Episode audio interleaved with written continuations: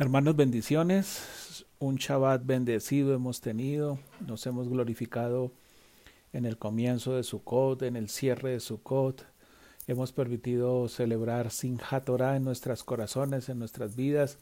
Y ha sido un gozo y una alegría eh, haber compartido estos tiempos tan especiales que el Padre tiene revelados y quiere para cada uno de nosotros.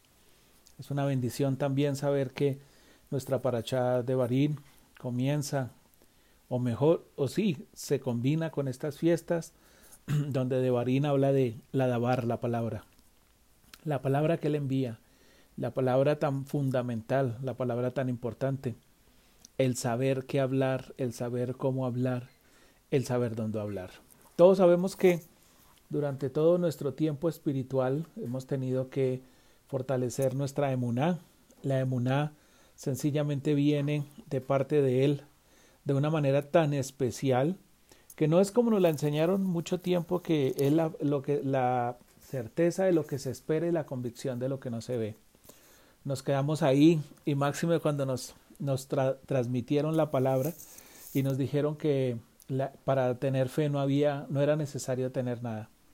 Pero me sorprende muchísimo la manera como la paracha de Barín en el Peret 1, a partir del de Pasuk 19, cuando Moche empieza a narrarles al pueblo de Israel lo que hizo el pueblo cuando estuvo allí delante de la tierra prometida, cuando recordaron lo que fue el tiempo que estuvieron o cuando enviaron los dos espías. ¿Por qué me sorprende y me impacta de, de una manera tan especial? Porque número uno, la emuná que se ve caracterizada por el actuar, por el obrar.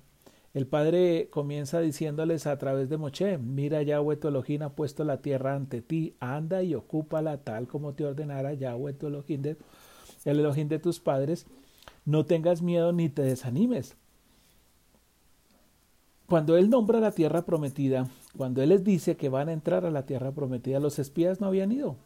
Sencillamente era un momento de emuná, era un momento de confiar en que aquel que los había sacado de Misrayín, que les había mostrado diez plagas, que se había manifestado de una manera sobrenatural, los iba a llevar a una tierra donde fluía leche y miel, una tierra grata, una tierra agradable. Y lo único que tenían que hacer era observar la tierra, porque dice, entra a la tierra que he puesto delante de ti, tenían que observar la tierra, tenían que caminar hacia ella y tenían que ocuparla, sin miedo y sin desánimo. Pero la respuesta fue contundente. A lo desconocido no vamos. A lo desconocido no nos acercamos. A lo que nos vienen a decir de un poco de personas ahí que no sabemos si son o no son, si son espirituales o no son espirituales, si vienen de parte del Eterno o no vienen de parte del Eterno, sencillamente nuestra respuesta es enviemos espías, enviemos, enviamos a alguien para que reconozca la tierra y nos diga si realmente es buena. ¿Desde cuándo nosotros como hijos del Eterno, tenemos que ver para creer. Cuando la Torah dice que más bienaventurado es aquel que sin ver ha creído. Más bendecido es aquel que sin ver ha creído. Estas fiestas nos llevan a ver cosas que nunca hemos visto, a recordar cosas que aunque vieron nuestros antepasados, nuestros ojos no los vieron.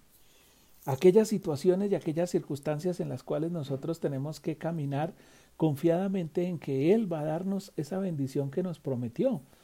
Moche les recuerda, dice, no tengas miedo ni te desanimes. Lo contrario a la emuná es el temor.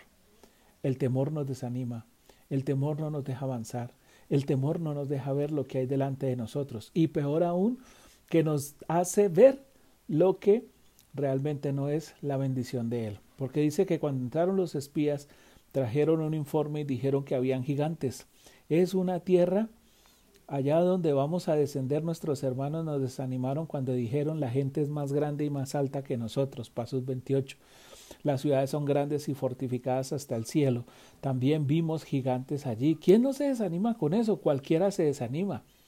Pero recuerde que en el principio, cuando el Eterno creó, cuando hizo la creación, dice que la tierra estaba en oscuridad, en caos y en desolación. El caos lo quitó él.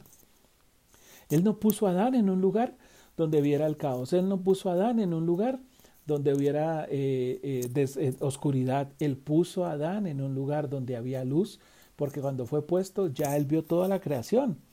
Y el caos había sido ordenado, ya estaba cada cosa colocada en su lugar. Por lo tanto, nosotros como pueblo de Israel no éramos la excepción de decir que nos iban a entrar a un lugar donde, donde, donde estaba un completo caos. Y eso hizo que la emuná del pueblo decayera, que la emuná del pueblo desistiera. Hoy también escuchamos informes negativos.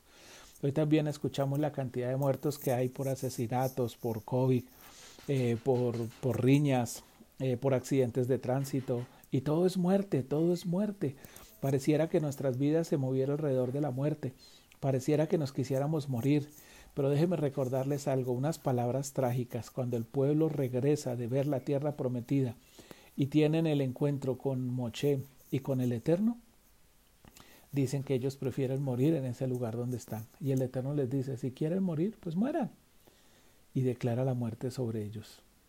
Pero triste aún más que, aunque ellos dijeron que también iban a morir sus esposas y sus hijos, Él les dice que las iba a dejar entrar a ellas y a sus hijos para que ellos se dieran cuenta de lo que ellos habían despreciado.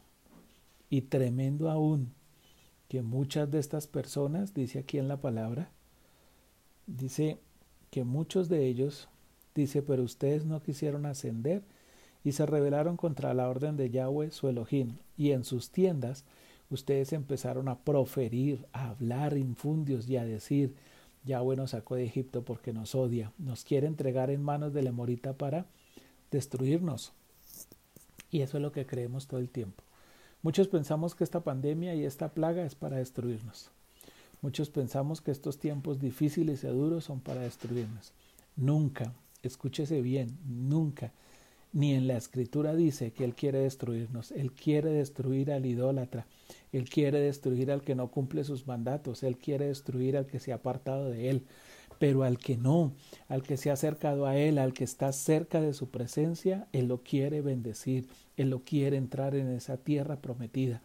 La Torah nos fue entregada, hoy nos gozamos en la alegría de la Torah porque sencillamente fue colocada en nuestra mente y en nuestro corazón, pero todos lo vemos como un libro, una carga más que hay que llevar, una carga pesada, una carga que no la resistes nadie, absolutamente nadie, pero que la verdad es una carga liviana, más liviana de lo que nosotros nos podemos imaginar, porque la misma palabra nos muestra y nos enseña que es Él quien va a entrar, nos va a entrar a la tierra prometida. Y vemos, vemos aún que esa murmuración en las tiendas es la que todavía se vive. Muchos nos hemos encerrado en nuestras casas a murmurar de nuestra esposa, de nuestros hijos, de nuestro trabajo, de nuestro jefe, de la congregación, de todo, de todo, de todo hablamos. ¿Y qué decir del Eterno? Nos abandonó, nos dejó solos, permitió que todo esto fuera un caos y una destrucción para que nosotros no pudiésemos avanzar, no pudiésemos seguir. Pero realmente lo único que Él está haciendo a través de esto es decirnos y mostrarnos y hacernos ver quién está preparado para la tierra prometida. Porque más adelante lo declara. Dice solamente Josué y Caleb en los pasos del 34 al 40, 34 al 40 dice que solamente Josué y Caleb, Josué porque fue fiel, Caleb porque fue fiel y Josué porque era el que iba a repartir la tierra, les dio ese privilegio a estos dos hombres porque no se desanimaron, porque trajeron un informe positivo, porque sí lo vieron a él. Yo estoy convencido que lo que vio Josué y Calé no fue una tierra, no fue un lugar, no fue un pedazo de monte, lo que vio Josué y Calé en ese lugar fue la presencia de Dios. Y la presencia de Dios hizo que ellos se fortalecieran y la presencia de Dios hizo que ellos estuvieran convencidos que esa era la tierra que fluye leche y miel. Ellos no iban a traer un informe, ellos no iban a ver una tierra, ellos iban a verlo a Él porque era Él el que les daba la orden. Por eso el Eterno se goza y dice, Solamente ellos van a entrar, solamente a ellos les daré porque ellos me fueron fieles, porque ellos eh, fueron capaces de ver lo que yo quería que vieran. Los demás solo vieron lo que los demás querían que vieran. Los demás solo vieron la tierra, si fluía leche o no fluía leche, si era de bendición o no era de bendición, si eran capaces o no eran capaces. ¿Qué estás hablando hoy en el interior de tu casa con tu familia? ¿Estás trayendo reportes negativos? ¿Te estás rebelando contra Elohim? ¿Estás haciendo que otros decaigan en su emuná? ¿Están haciendo que otros realmente no crean? ¿Están haciendo eh, que otros no entiendan el propósito del Eterno? O si estás fortaleciendo tu casa. Si lo estás haciendo, prepárate porque vas a entrar a esa tierra prometida como Josué y Calé. Vas a repartir a tus hijos la heredad, vas a repartir la bendición que Él tiene para cada uno de nosotros. Es el tiempo que veamos realmente la bendición que Él ha puesto en nuestras vidas, la capacidad que hay en cada uno de nosotros para poder entrar y disfrutar de esa tierra de bendición. Entra, toma y posee la bendición que Él tiene para ti. Shalom.